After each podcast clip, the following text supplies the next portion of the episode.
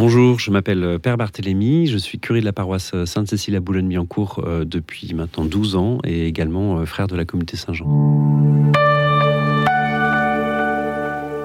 Le catéchuménat, c'est la période de catéchisation qui précède la demande de baptême pour un adulte. Alors, il faut savoir que le, chemin du catéchuménat, il est, je vais dire, un peu comme l'inverse de ce qui se passe pour un enfant qui est baptisé euh, bébé. Un enfant qui est baptisé bébé, ses parents vont s'engager par une réponse qui qu'ils vont apporter au tout début de la célébration, ils vont s'engager à catéchiser leur enfant, à lui transmettre la foi chrétienne.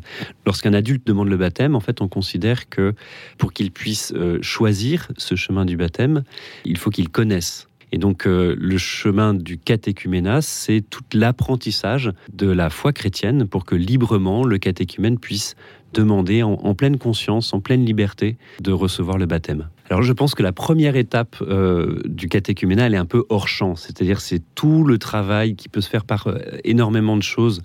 Euh, ça peut être un deuil, ça peut être une rencontre, ça peut être un temps de prière, ça peut être une expérience lors d'un pèlerinage. Tout le travail qui, est présupposé par, avant la demande de rentrer dans, dans, le chemin du catéchuménat. Donc lorsque le catéchumène vient frapper à ma porte, généralement il y a déjà beaucoup de choses qui se sont passées. Ensuite, la première étape, c'est euh, l'entrée en catéchuménat. C'est un moment qui est très impressionnant.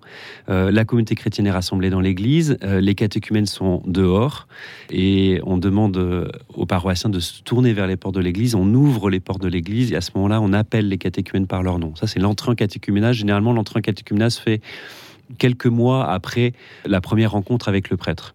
Ensuite, euh, il y a plusieurs mois de, catéchèse et qui euh, aboutissent à l'appel décisif. L'appel décisif, c'est au tout début du carême, précédant euh, le baptême qui a lieu chaque année pendant la vigile pascale.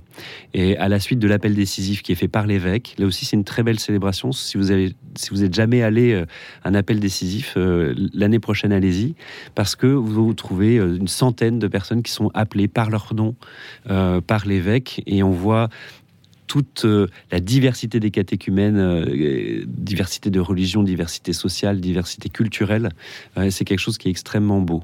Ensuite, il y a les trois scrutins. Scrutin, c'est pas un vote, hein, c'est pas les chrétiens qui vont voter pour savoir est-ce qu'on accepte ou pas qui rentre dans l'Église catholique. Scrutin, c'est ça vient de scruter, discerner, qui sont trois étapes liturgiques d'ailleurs qui sont assez fortes parce qu'à la fin de chaque scrutin qui a lieu au cours de la messe, on leur demande de quitter l'église. Donc c'est un peu dur, hein. c'est même dur pour les paroissiens. Donc euh, le, premier scrutin, ils partent, deuxième scrutin, ils partent, troisième scrutin, ils partent. Et à la fin de, c'est comme si on créait une forme de manque pour montrer que pleinement par le baptême, ils vont être incorporés à, cette euh, communauté chrétienne, à ce peuple saint. Le but, c'est de permettre aux catéchumènes à chaque fois de s'engager progressivement pour euh, librement consentir à ce chemin de, ce chemin de vie chrétienne je pense que chaque euh, paroisse a un petit peu sa formule. Généralement, ce que l'on ce que l'on demande, c'est ce que le catéchumène soit accompagné par un accompagnateur, euh, c'est-à-dire euh, un chrétien, un frère aîné, en fait, qui va avec qui il, il, va essayer de tisser un lien pendant pendant ces quelques mois de préparation au baptême. C'est une relation qui est extrêmement importante parce que pour moi, le catéchumène ne doit pas simplement s'identifier au prêtre. Euh, nous, comme prêtres, je ne sais pas, mais on représente une minorité dans l'Église. En fait, la majeure partie euh, des chrétiens sont des baptisés qui vivent leur foi dans leur quotidien, comme père de famille, comme célibataire, euh, dans le monde du travail, dans le monde associatif. Et donc, pour moi, c'est important que le catéchumène puisse s'identifier à une façon ordinaire de vivre la vie chrétienne.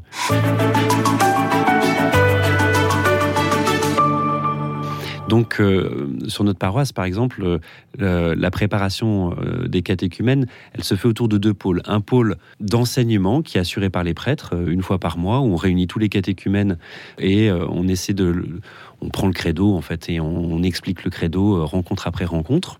Et puis des entretiens individuels qu'ils font avec leur accompagnateur, où là c'est la vie chrétienne qu'ils découvrent. Comment prier, comment lire la Bible, répondre aussi euh, à toutes les questions un peu de, de coutumes, de mots. Vous savez, quand vous rentrez dans une église que vous n'y êtes jamais allé, euh, la liturgie c'est complètement abscon. Les gens se mettent debout, se mettent à genoux. Parfois il y a des gens qui sont debout pendant que les autres sont à genoux. Ils sont perdus. Euh, ils connaissent pas les réponses. Donc le Seigneur soit avec vous, savent pas quoi dire. Donc ils ont besoin d'une présence pour, pour rentrer dans la richesse de la célébration de la foi, dans la richesse de, la prière. Ce qui est très fort aussi, c'est de voir que les catéchumènes, souvent, ils s'autorisent pas à prier. Ils ont l'impression qu'ils pourront prier après le baptême, quoi. Donc, euh, ils n'osent pas dire Notre Père, ils n'osent pas dire Je vous salue Marie. Il faut leur enseigner un peu les mots de la foi et les mots de la prière chrétienne. Dans mon ministère de prêtre, là où j'ai le plus reçu, c'est à travers euh, l'accompagnement des catéchumènes. Premièrement, merci d'être là. Euh, tu es une chance pour notre communauté chrétienne parce qu'à travers toi, nous allons redécouvrir notre foi. Euh, c'est quelque chose que je vis de façon extrêmement forte. Je pense que c'est un sujet d'émerveillement. Je me dis pourquoi il y a des gens qui encore veulent rentrer dans l'Église catholique alors qu'il y a tellement de personnes qui la quittent? Donc, euh, donc pour moi, c'est un signe d'espérance qui est bouleversant et, et, je sais que je vais vivre quelque chose de fort à travers eux. Donc je les remercie. J'ai envie de leur dire soyez curieux, posez toutes vos questions, aidez-nous à ce qu'ensemble on puisse redécouvrir combien la foi est belle lorsqu'on faisait les, réunions avec les catéchumènes, euh, les réunions d'enseignement de la foi, je demandais à leurs accompagnateurs de venir. Et puis, ils faisaient des petits groupes de partage avec euh, accompagnateurs et catéchumènes. Et je me suis rendu compte que ça stérilisait complètement les questions des catéchumènes qui avaient l'impression de pas pouvoir poser leurs questions librement ou avoir peur de poser leurs questions. Alors, à partir de ce moment-là, j'ai demandé aux accompagnateurs de plus venir en formation.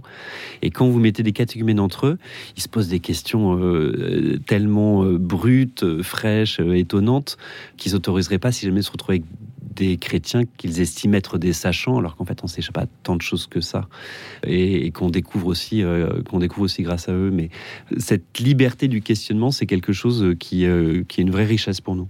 J'aurais du mal à faire des catégories en disant est-ce que les catéchumènes ont, évolué ces dernières années. Chaque fois, pour moi, c'est un sujet d'étonnement de comprendre qu'est-ce qui conduit une personne à demander le baptême. Il peut y avoir euh, plein de raisons. Certains, c'est le deuil ils ont perdu un, parent, ils ont perdu quelqu'un d'important dans leur vie, ça a suscité des questions existentielles.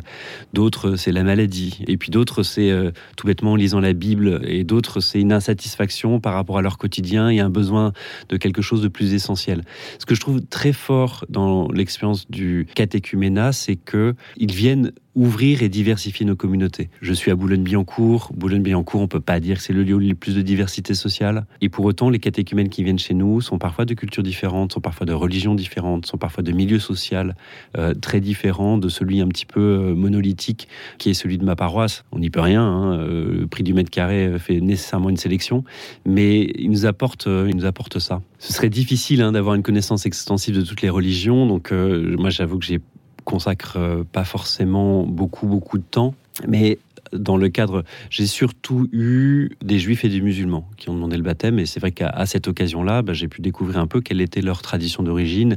Et à travers ça, euh, j'ai dit un peu me former moi aussi. J'aurais envie de dire ce que le pape Jean-Paul II a dit pendant tout son pontificat n'ayez pas peur. Je pense que la communauté chrétienne peut faire un peu peur, euh, notamment à, côté de, cause de ce côté un peu monolithique dont je vous parlais.